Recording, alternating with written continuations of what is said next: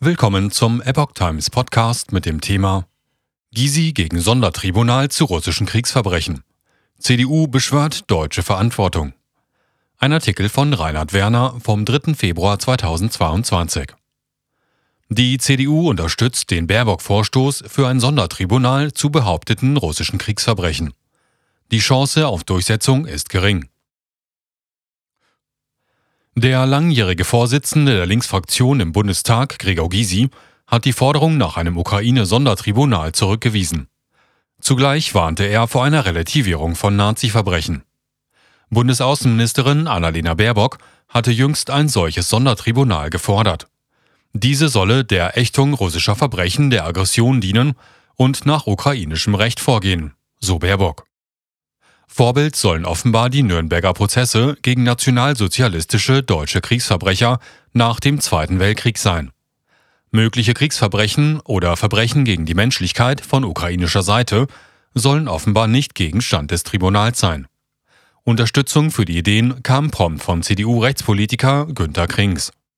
Dieser warf der Bundesregierung sogar zu große Zögerlichkeit beim Voranbringen eines solchen Unterfangens vor. In der Rheinischen Post forderte er ein international abgestimmtes Tribunal, wobei Deutschland innerhalb der EU der Treiber des Projekts sein soll. Deutschland habe diesbezüglich aufgrund seiner Geschichte eine besondere Verantwortung, so Krings. Gysi Sondertribunal müsste sich dann auch um NATO und USA kümmern. In Anbetracht solcher Analogien warnte Gysi vor unzulässigen Vergleichen die einer Relativierung der Nazi-Verbrechen gleichkäme. Die russische Aggression sei zwar schlimm, jedoch sei sie mit den Verbrechen der Nazi-Diktatur auch nicht annähernd zu vergleichen, so Gysi. Außerdem würde ein Sondertribunal nach ukrainischem Recht weder in der EU noch international zusammenfinden, äußerte Gysi im gleichen Medium. Gysi begrüßte es, sollten die Verantwortlichen für ein Verbrechen gegen den Frieden und für Kriegsverbrecher bei der Aggression Russlands gegen die Ukraine zur Verantwortung gezogen werden. Allerdings müsse ein solches Tribunal auch für die Ahndung des NATO-Krieges gegen Serbien oder der US-geführten Invasion im Irak zuständig sein, so Gysi. Die Führung in Kiew und Politiker in westlichen Staaten fordern seit Beginn des russischen Angriffskrieges am 24. Februar 2022 völkerstrafrechtliche Konsequenzen. Diese sollten sich demnach gegen Russlands Präsident Wladimir Putin und weitere Verantwortungsträger in Staat und Militär richten. Kreml weist Vorwurf der Kriegsverbrechen zurück. Der ukrainische Präsident Volodymyr Zelensky wirft Russland zahlreiche Kriegsverbrechen vor, darunter Massaker an Zivilisten in Butscha oder Irpin bei Kiew. Russland weist die entsprechenden Darstellungen zurück und beschuldigt die Ukraine ihrerseits der Verbrechen gegen die Menschlichkeit.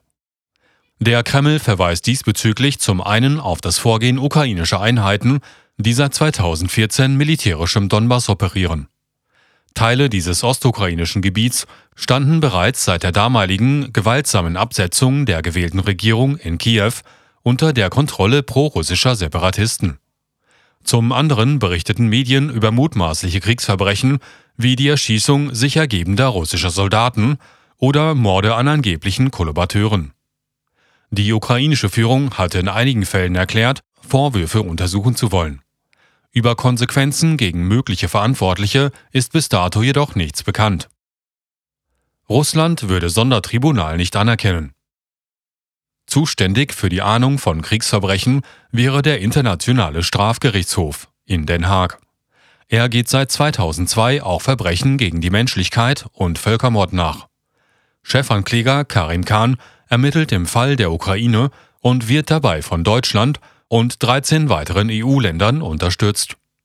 Dass es tatsächlich jemals zu einer Anklage russischer Regierungspolitiker kommen wird, ist jedoch unwahrscheinlich. Bis dato erkennen weder Russland noch die Ukraine den Hager Gerichtshof an. Zudem schließen viele Staaten eine Auslieferung eigener Staatsbürger aus.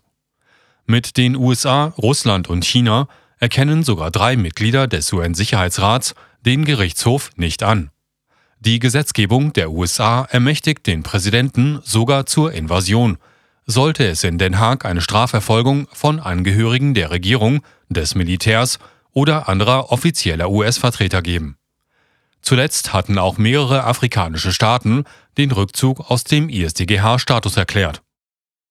Kritiker bestreiten die Legitimität und Unparteilichkeit der Einrichtung. Auch die Chancen, dass Russland ein internationales Ad-hoc-Gericht akzeptieren würde, sind gering. Ein solches bedürfte entweder der einstimmigen Einrichtung durch den UN-Weltsicherheitsrat oder einer Zweidrittelmehrheit in der Generalversammlung. Selbst wenn eine solche, was unwahrscheinlich ist, zustande käme, würde Russland sie wohl nicht beachten.